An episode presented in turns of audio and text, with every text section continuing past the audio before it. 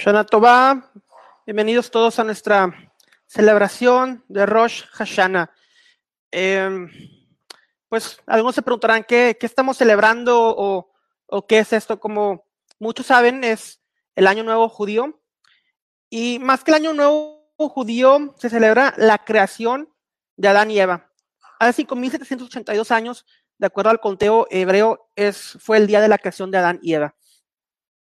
Pero antes de que comencemos a explorar el significado de esta festividad, quiero ir al inicio de esta serie de siete festividades bíblicas, las cuales vemos en Levíticos 23. En Levítico 23 encontramos siete festividades, las cuales representan a Jesús, a Yeshua. Esas siete festividades representan sus dos venidas.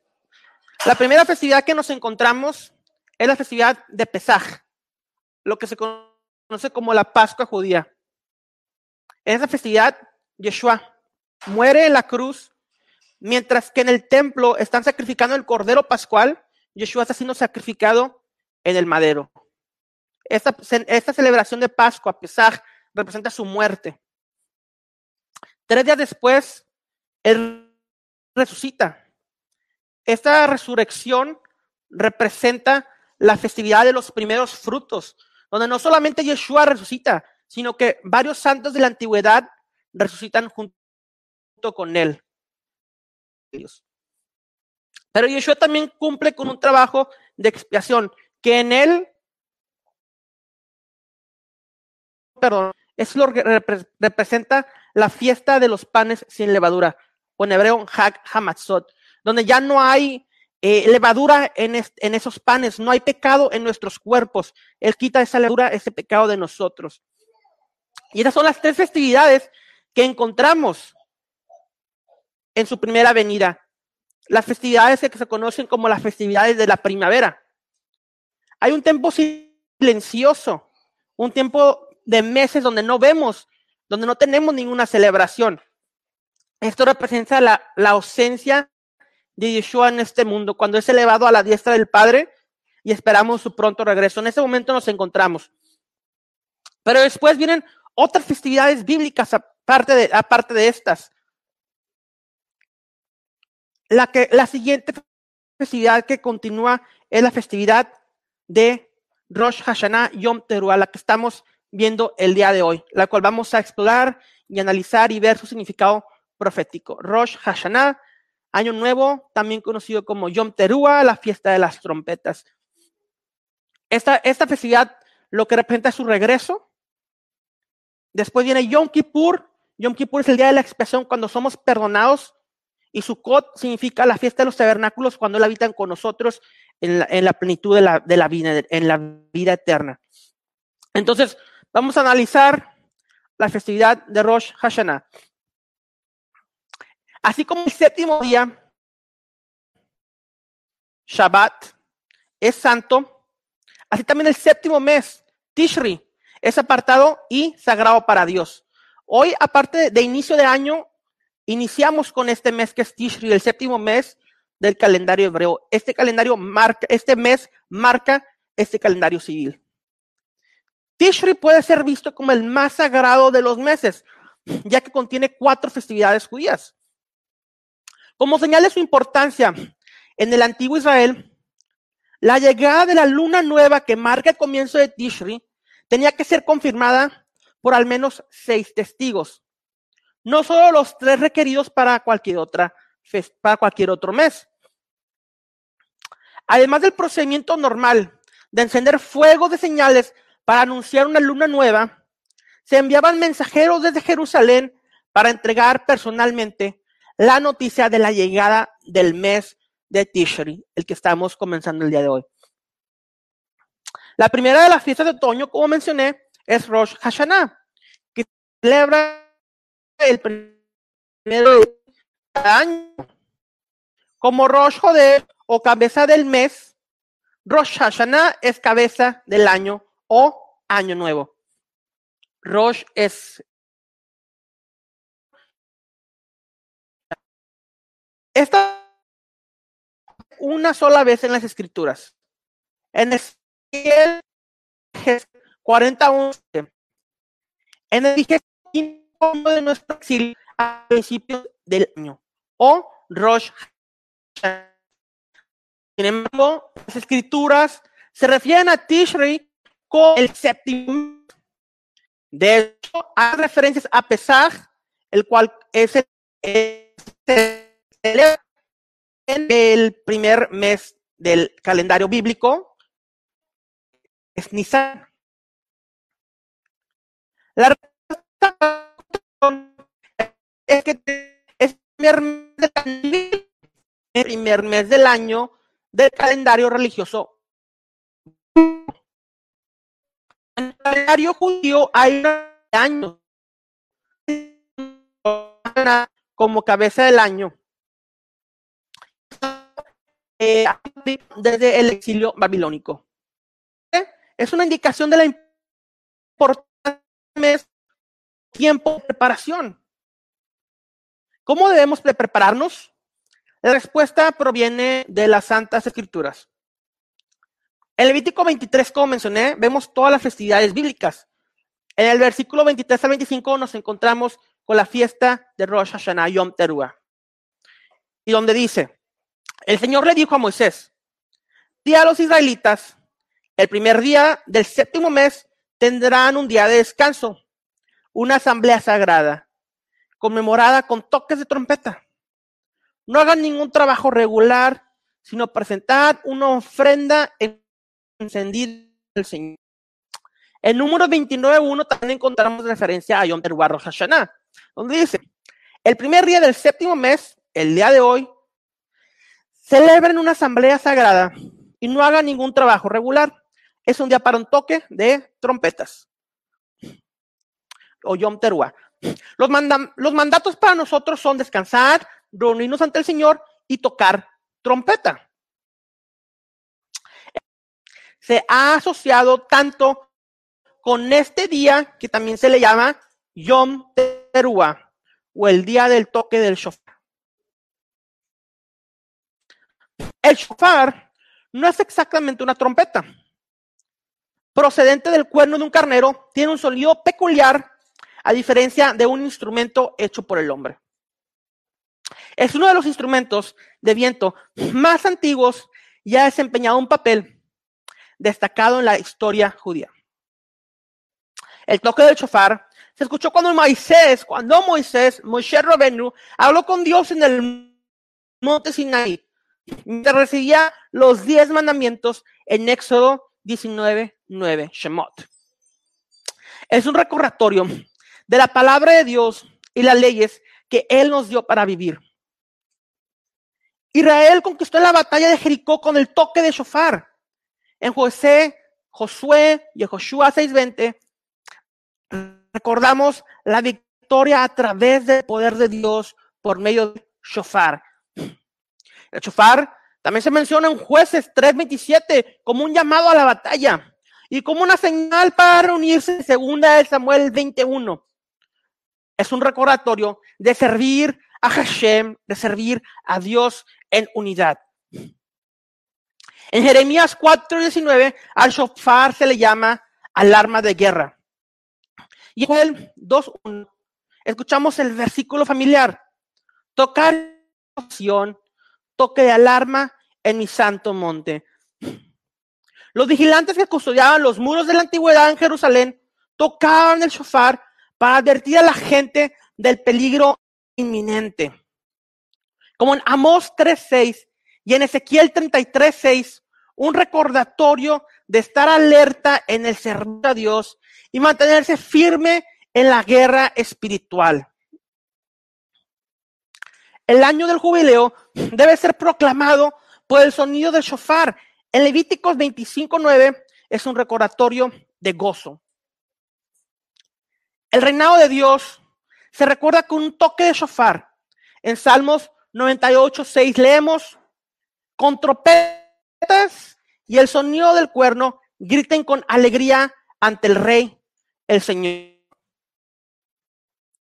En el mundo antiguo se usaba un shofar para saludar a un rey. Cuando lo escuchemos en Rosh Hashanah el día de hoy, anticipemos estar de pie ante el Rey de Reyes, cuya llegada puede ser muy pronto. El chofar en Salmos 47.5 recuerda el gozo de estar en la presencia de nuestro Rey. Y leemos, Dios ha ascendido en medio de gritos de alegría, el Señor en medio de sonido de trompetas, shofar. Isaías, Yeshayahu 27.13 dice, acontecerá también en aquel día que se tañerá con gran trompeta y vendrán los que habían sido esparcidos en la tierra de Asiria y los que habían sido echados en tierra de Egipto y adorarán al Señor en el monte en Jerusalén. Los que fueron esparcidos serán reunidos para adorar al Señor en Jerusalén con el sonido del gran shofar. Eso significa que Dios está reuniendo a su pueblo con él. Zacarías 9:14 nos dice que el Señor mismo tocará el shofar en el día que libere a su pueblo de los ejércitos atacantes. Y dice, entonces el Señor será visto sobre ellos y su dardo saldrá como relámpago. Y el Señor Hashem tocará trompeta e irá como torbellinos del sur. El regreso del Mesías, como se dice en Mateo, Matiriajo 24:30, se anuncia con un shofar. Y verán al Hijo del Hombre, Barenosh en arameo, Ben Adam en hebreo, venir sobre las nubes del cielo con poder y gran gloria. Y enviará a sus ángeles con una gran trompeta, shofar. Esto nos recuerda el triunfo del Santo Mesías en los últimos días. De esto ha sido la tradición de decir que incluso Satanás tiembla con el toque del shofar, reconociendo que su tiempo llegará a su fin con el regreso del Santo Mesías. En el Talmud de Vaikra Rabá, Levíticos Rabá, un comentario midrásico al, a los Levíticos 29.10, se menciona que el cuerno de carnero tiene un papel en la redención de Israel. Tus hijos, y dice, tus hijos están destinados a ser capturados por las naciones y enredados en problemas, pero finalmente serán redimidos a través de los cuernos del carnero, del shofar. Incluso los muertos oirán el shofar cuando el Mesías regrese. Primera de Tesalonicenses 4, 16 dice, porque el Señor mismo descenderá del cielo con voz de mando, con voz de arcángel y con toque de shofar, con trompeta, con shofar de Dios y los muertos en el Mesías resucitarán primero. Cuando escuchemos el shofar, deberíamos de recordar todas estas escrituras. De hecho, otro nombre para estas fiestas es Yom Hazikaron, o el día del recuerdo de la memoria. Se nos llama la atención al temor santo, al regocijo, a la batalla y a la reverencia por la santidad y soberanía del Santo Dios. El sofá nos llama a considerar nuestra relación personal con el Señor y a estar, preparados para el día de la expiación que se avecina, Yom Kippur, el cual es solo nueve días después del día de hoy. La idea de la preparación es tan fuerte que el shofar tradicionalmente se toca 40 días antes de Yom Kippur, comenzando el primero de Lul en este mes que acaba de terminar. Esto nos da mucho tiempo para considerar nuestro estado espiritual, arrepentirnos y pedir perdón. El sonido del shofar debería, debería de ser como una señal de ataque aéreo, como si alguien gritara, mira hacia arriba, busquemos cobertura, o mejor dicho, busca una cobertura o un kipur, de Yom Kippur, una cubierta. El shofar debe hacerse con el cuerno de un carnero no se puede usar un cuerno de vaca debido a la conexión de la vaca o del toro con el becerro de oro en la historia de Israel. El uso del carnero puede eh, prevenir de la lectura eh, tradicional de la Torah para esta festividad de Génesis 22. O lo que se conoce como Akedat Yitzhak, la atadura de Isaac. Una tradición rabínica sostiene que este evento de Génesis 22, de la atadura de Isaac, tuvo lugar el día de hoy en Rosh Hashanah. Cuando Abraham mostró obedientemente que estaba dispuesto a ofrecer a su hijo como sacrificio. Dios proporcionó un carnero en su lugar. Esto nos recuerda la fidelidad de Abraham. Y estos versículos también nos muestran una imagen del sacrificio de Yeshua, de Jesús. Hay muchos paralelismos entre ambos. Uno, Abraham amaba tanto a Dios que obedeció y estuvo dispuesto a ofrecer su único hijo. Génesis 22, 13 dice, Abraham miró hacia arriba y allí, en un matorral, vio un carnero atrapado por sus cuernos. Se acercó y tomó el carnero y lo sacrificó en holocausto en lugar de su hijo, Isaac.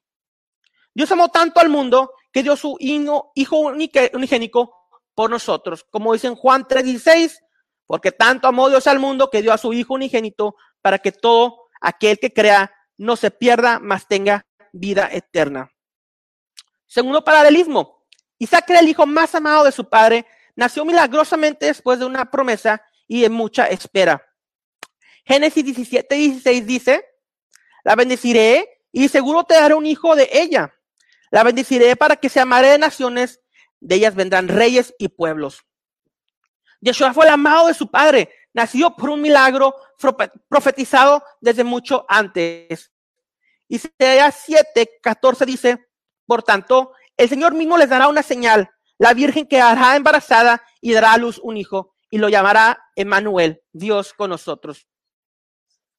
Y Mateo 1:21 dice, ella dará a luz un hijo y le pondrás por nombre Yeshua, Jesús, porque él salvará a su pueblo de sus pecados. Yeshua significa eh, salvación en hebreo. Tercer paralelismo. En el viaje de tres días al monte Moriah, Isaac estaba bajo, estaba bajo sentencia de muerte, iba a la muerte, iba camino a la muerte, ya estaba considerado muerto. Después al tercer día le devolvieron la vida. Génesis 22, 4 dice, al tercer día Abraham miró hacia arriba y vio el lugar a los lejos. Yeshua estuvo en la tumba tres días bajo sentencia de muerte y resucitó de entre los muertos el tercer día.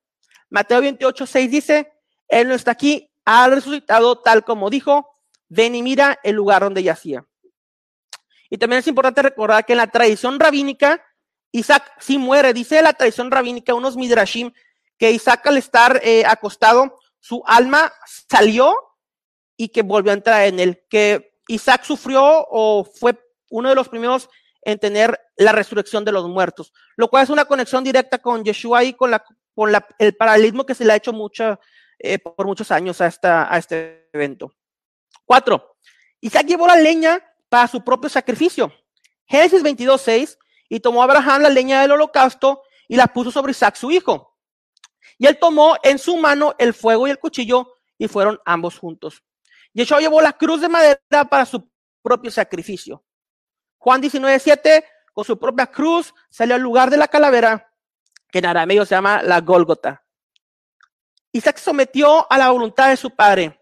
En Génesis 22, del 7 al 8, leemos, Padre, y Abraham le responde, sí, hijo mío, el fuego y la leña están aquí, dijo Isaac, pero ¿dónde está el cordero para el holocausto? De igual forma, Yeshua se somete a la voluntad del Padre. Lucas 22, 42, dice Yeshua, Padre, si quieres, pasa de mí esta copa, pero no se haga mi voluntad, sino la tuya. 6. Dios proporcionó su propio sacrificio, un cordero. Un cordero es un carnero. Génesis 22, 8 y 13. Abraham respondió, Dios mismo proveerá el cordero para el holocausto, hijo mío. Y los dos siguieron juntos. Abraham miró hacia arriba y allí en un matorral vio un carnero atrapado por sus cuernos. Se acercó, tomó el carnero y lo sacrificó como holocausto en lugar de su hijo. De igual forma, Yeshua es llamado el Cordero de Dios, dado como sacrificios por el pecado. Juan 1.29 dice, al día siguiente, Yohanan, Juan, vio a Yeshua que venía hacia él y dijo, mira el Cordero de Dios que quita el pecado del mundo. Siete, el sacrificio tuvo lugar en el monte Moriah, cerca de donde algún día estaría la ciudad de Jerusalén. Génesis 22, 2 dice, entonces Dios dijo, toma a tu hijo, tu único hijo, Isaac Aquinamas, y vete a la región de Moría Sacrifícalo allí como holocausto en uno de los montes que yo te diré. Yeshua fue sacrificado en el Gólgota, en las afueras de la antigua Jerusalén. Mateo 27, 33 dice, llegaron a un, a un lugar llamado Gólgota, el cual significa la calavera. Abraham llamó a ese sitio Hashem Yireh. Dios proveerá, el Señor proveerá. Génesis 22, 14 dice, pues Abraham llamó a este lugar, el Señor proveerá. Y hasta el día de hoy se dice, en el monte del Señor será provisto. El sacrificio sustituto en este lugar fue seguido años más tarde con innumerables sacrificios de animales para, para proporcionar expresión conducida por los sacerdotes levitas. Yeshua fue el cumplimiento de todos estos sacrificios sustitutos y es un mejor sumo sacerdote. Hebreos 7:27 dice, a diferencia de los otros sacerdotes, no necesita ofrecer sacrificios día tras día. Primero por sus propios pecados y luego por los del pueblo. Se sacrificó por sus pecados de una vez por todas cuando se ofreció a sí mismo. Nueve para el para el isno. Inmediatamente después de la queda de la atadura de Isaac, Dios le prometió a Abraham que debido a su obediencia, Dios usaría a sus descendientes para bendecir a todas las naciones de la tierra. Génesis 22, 22 18 dice, y por tu descendencia serán benditas todas las naciones de la tierra porque me has obedecido. Yeshua vino a bendecir a todas las personas y a ser luz para todos que, los que le siguen. Juan 8:12 dice, cuando Yeshua habló de nuevo a la gente, dijo, yo soy la luz del mundo. El que me sigue nunca andará en tinieblas, sino que tendrá la luz de la vida. Vamos a ver qué significan los sonidos del shofar. El punto central del servicio de Rosh Hashanah es el sonido del shofar. Algunas sinagogas o congregaciones hacen todo lo posible para encontrar un maestro que toque el shofar conocido como un Baal Tequía o un señor o amo maestro del, sonido del, toque del shofar, ya que no es un instrumento fácil de dominar. El Baal Tequía es responsable de realizar más de 100 explosiones separadas durante un servicio tradicional. La escritura nos dice, eh, no nos dice el número ni el orden de esas explosiones o de esos toquidos, pero la interpretación rabínica de números ha determinado al menos dos notas diferentes. Números 10 del 5 a 7 dice, cuando suena un toque de trompeta, las tribus que acampan del este deben partir. En el sonido de una segunda, de un segundo toque, los campamentos del sur se van a poner en marcha. La explosión será la señal de partida. Para reunir la asamblea, toque las trompetas, pero no con el mismo sonido. Entonces, hayan dos diferentes tipos de sonidos eh, de acuerdo al libro de números. Hoy tenemos tres diferentes tipos de sonidos. Tequía, una nota a base larga que termina abruptamente. Terúa, nueve notas ah, staccato en rápida sucesión, cortadas. Pum, tres notas temblorosas eh, y un cruce entre las otras dos.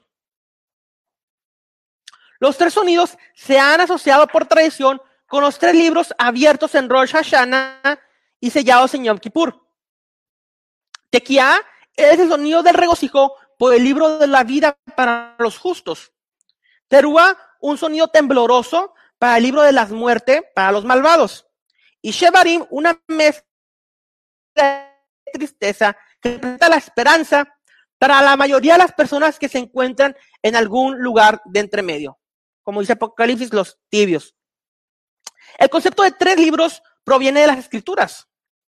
En Éxodo 32, del 32 al 33 leemos, Moisés diciéndole a, Dios, pero ahora por favor perdona su pecado de Israel, pero si no, bórrame el del libro que has escrito. Moisés eh, pidiéndole a Dios.